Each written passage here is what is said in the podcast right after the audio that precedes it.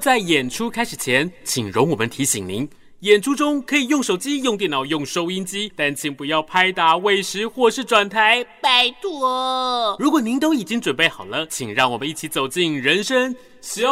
剧场。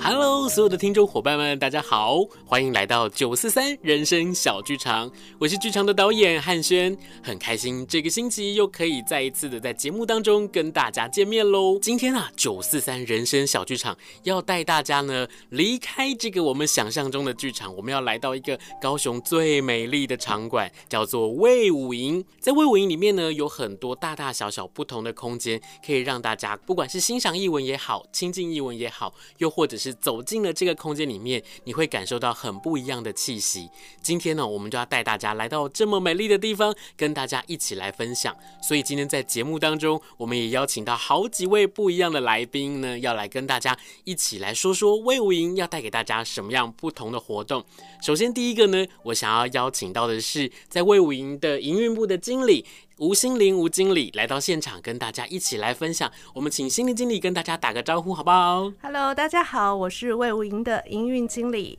是很开心可以跟大家在空中见面。为什么今天要邀请心玲经理来到现场呢？因为等一下呢，他会跟大家说魏武营很多很特别的地方在哪里哦。而且今天呢，我们也邀请到了另外一位老师来到了现场。这位老师哦，等一下我来告诉大家他有多厉害。我们先请刘信宏刘老师跟大家打个招呼好吗？嗨，大家好，我是刘信宏，很高兴跟大家见面。还有另外一位伙伴呢，他跟我很特别的关系，因为他也是我的学妹。我们邀请到婉云。Hello，大家好，我是魏武营营运部导览专员，工作内容就是所有的像定时导览啊、听院导览，还有我们今天要介绍的主题导览，也都是这边我在做筹划的。就是呢，如果想要去逛逛魏武营，找婉云就对了啦。没问题的。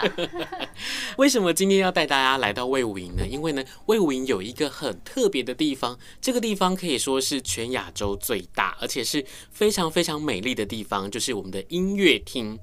以往我们就走进很多表演的场域里面，不管是音乐厅、戏剧院里面，你看到的座位可能就是阶梯式，像协和这样的方式去做的一个剧场的观众席。可是，在魏武的音乐厅里面，我们做的是葡萄园式的观众席。为什么要做这样的一个观众席？你想想看，如果你可以在一个剧院里面，又或在一个音乐厅里面，在四面八方，你都可以很清楚的去听到舞台上面的表演者传出来的声音，又或者是看到表演者，不管是肢体的动作也好，又或者他在演奏演唱的时候，他的神情、他的神韵，你都可以在每一个位置上清楚的可以欣赏得到的话，那是一件多棒的事情。接下来我就想要请到我们的经理来跟大家来简单的介绍一下，在音乐厅里面有哪些很有特色的地方，好吗？好，在魏武营的音乐厅，其实最特别的就是它整个的座位的一个设计。那刚刚汉学有提到，这是一个葡萄园式的座位。所谓的葡萄园式，其实就是舞台在中间，那观众其实是围着这舞台去听到跟看到这整个的演出的。所以你其实如果你喜欢，或者是你有兴趣，其实你也可以坐在乐团的后面，真正的去看到指挥到底他的指挥的神情是什么样子。那你也可以坐在上面去看。到所有整个舞台的乐团的一个编制，然后呢，你也可以坐在最前面去感受所有的声音出来的一个一个效果。但是其实你不管你坐在什么位置，你都不用担心，因为在每个位置所听到的音响效果都是一样棒的。是因为呢，我每次去到音乐厅的时候，我都好想要挑不一样的座位，因为每一个座位听起来的音场都很不一样。但是呢，最重要的事情是，都非常的精心设计过这个位置所听到的声响。那么呢，在魏武营的音乐厅里面，还有一个我一定要特别跟大家介绍，就是呢，魏武营有一个非常非常大的一个乐器，它跟它可以说是同时间生长起来的，它就是管风琴。管风琴呢，是一个历史非常悠久的古老乐器。有很多很多不同的类型。它曾经是一个很纯粹的宗教乐器，在很多的欧洲国家，或者是很多的村镇里头的教堂都有管风琴。不管是他的乐音，又或者他在独奏的时候跟其他人合在一起的时候，作为伴奏，往往都是用在宗教歌曲上面。不过呢，在现在的管风琴演奏，有很多很多不同的音色，有很多不同的方式，可以跟大家一起来合作。那这个时候呢，汉轩就想要跟大家来分享一个管风琴的神话故事。传说呢，风琴是源自于牧神所吹的笛子。而这芦苇笛正是他所暗恋的人，也就是河神的女儿席琳克斯，他所变成的。原来啊，席琳克斯想要逃避牧神的追求，他就哀求父亲说，想要把自己变成芦苇。牧神在不知情的情况下割了芦苇，编排陈列来吹奏，以慰思慕之情。就这样，席琳克斯这个乐器被引申为风琴的始祖。它的特征就是由一组不同音调的芦笛，又或者是管笛所组成，透过了吹气产生了声音。这个管风琴可以说是全亚洲最大的一座管风琴，它总共有九千零八十五个音管，而且呢，它有一百二十七支音栓。这么厉害的管风琴由谁来弹奏呢？这么厉害的管风琴由谁来设计，然后来完成呢？就是呢，我们要邀请到我们今天的另外一位来宾，是我们的刘新红老师。因为从一开始在盖这个音乐厅的时候，管风琴的设计还有管风琴的建造，也有刘老师共同参与在其中。所以刘老师可不可以帮我们来介绍一下管风琴呢？OK，我们呃，魏伟的管风琴其实非常特别。哎，那不止它是很大的管风琴，不过它是非常高科技的。那当然，高科技在以前比较困难做到这样，我们目前是可以做。因为通常管风琴，传统管风琴都牵引式的，就像火车一样，哦，一个呃列车或一个车厢这样牵，所以它有重力的关系。OK，那我们魏武营呢，其实比较比较好部分就是在对音乐家，我们非常呃友善。所以在里面有装了很多驱动马达，可以这样讲。Oh. OK，那所以在呃整个琴键或者整个琴的反应速度其实非常非常快。OK，如果对比一般的管风琴来讲，可能一般管风琴就是蒸汽火车。OK，好那么久的，那我们可能是高铁，可能这样讲。那第二个比较不一样，就是大部分的音乐厅观众要看管风琴家或者管风琴演奏，都是从下面往上面看。OK，因为管风琴其实是用盖的嘛，哈，所以在很高的地方，它需要很高的的那个呃呃高度或是很大的空间才盖。是，所以管风琴家都是弹，可是我背对着观众，用镜子看观众。是，那甚至指挥是指挥也是从下面往上面看。可是刚好我们颠倒，OK，我们可以观众直接看到管风琴家。所以等于是其他音乐厅很困难这样，不过在我们音乐厅里面可以看到音乐家在直接弹奏，甚至看到他的四面八方啦，他的手啦，他的脚，那甚至平行的看着音乐家。OK，那跟其他音乐厅不一样的。那第三个就是音乐其实跟其他艺术不太一样。OK，很多艺术可能是一个人的，不过音乐虽然听得到。不过在观众里面，他会同时就会产生一些共鸣，所以音乐呢，它不是一个人在做的，虽然一个音乐家或是两个音乐家，不过它是集体的，所以等于是，呃，管风琴在中间，那里有人唱歌啦，或是譬如说有人回应听这个音乐，变成是一个音乐会，虽然几个人在弹，不过等于是全体两千多个人，哎，同心在一起，所以这是非常独特的地方，哎呀，是。为什么今天会有这个机会邀请到刘老师来到现场跟大家分享？而且呢，最特别的事情是，以往我们要听到管风琴的演奏，可能真的必须要到教堂里头去。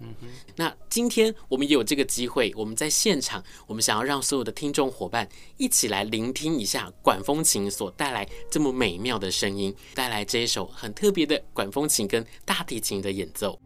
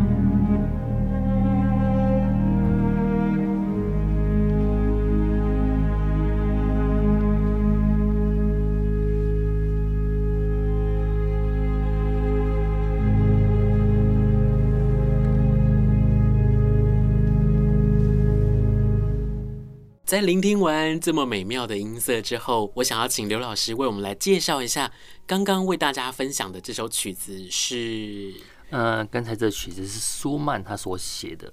那这是他呃，如果分成中文叫《奉献》，那其实是非常嗯爱情故事的曲子。这是他在跟他女朋友，其实也是著名的钢琴家，OK，在求婚就是喜欢他的时候所写下的曲集里面的一首。那当然他就求婚成功了，就娶到这个呃很著名的钢琴家。那特别会选这个曲子的时候，是管风琴它的空间其实蛮大的，不一定都是很大声呢啊。OK，那所以它我们是选一个比较甜美的的那种音色来搭配大提琴。OK，那所以这是蛮适合在很难讲诶，比如说你要睡觉啦，或是你谈恋爱去求婚呐，就你朋友所可以听的音乐。哎，对，因为呢，很多的听众伙伴可能没有那么多的机会可以听到管风琴的乐音。对，例如说管风琴很常在我们的生活当中出现的有。歌剧魅影。哦，对，歌剧魅影，噔噔噔噔噔噔，又或者是说我们在看篮球比赛的时候，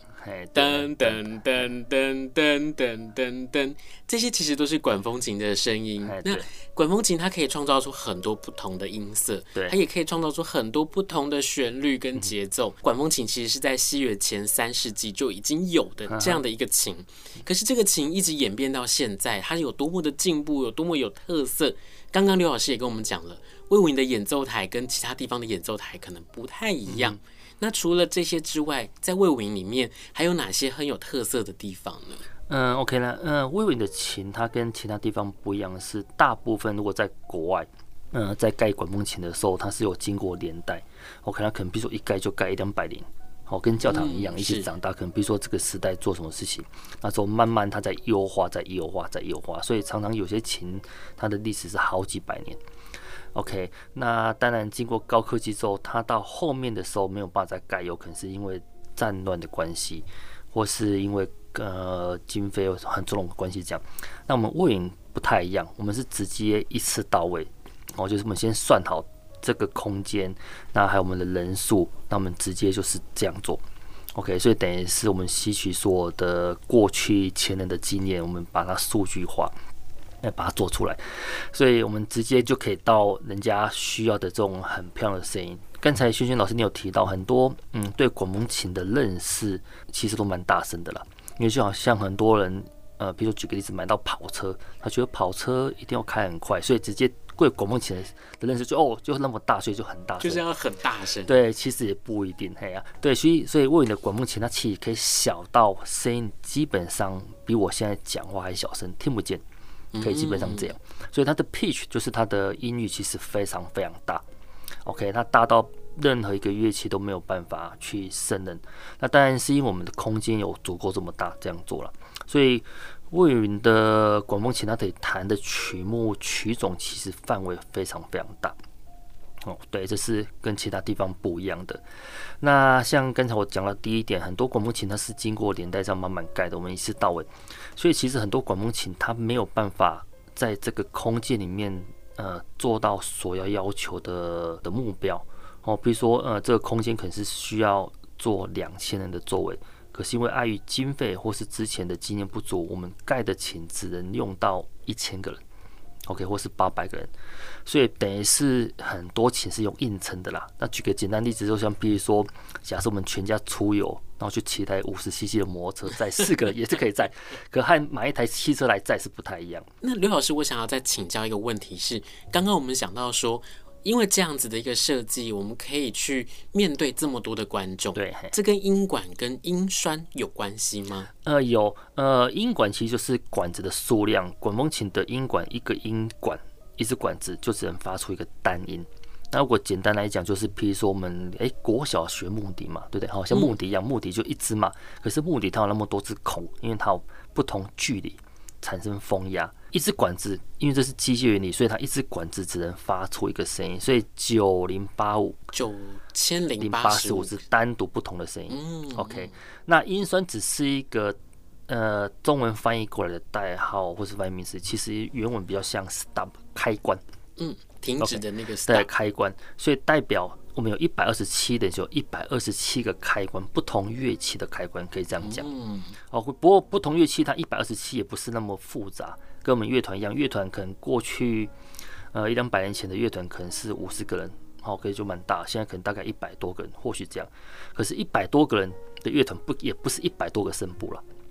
？OK，对，所以它一百二十七支音酸，它其实不同乐器，不过它是有分类。好，基本上分类这是比较偏向弦乐的声音，或是比较偏向管乐的声音，所以比较像一个人在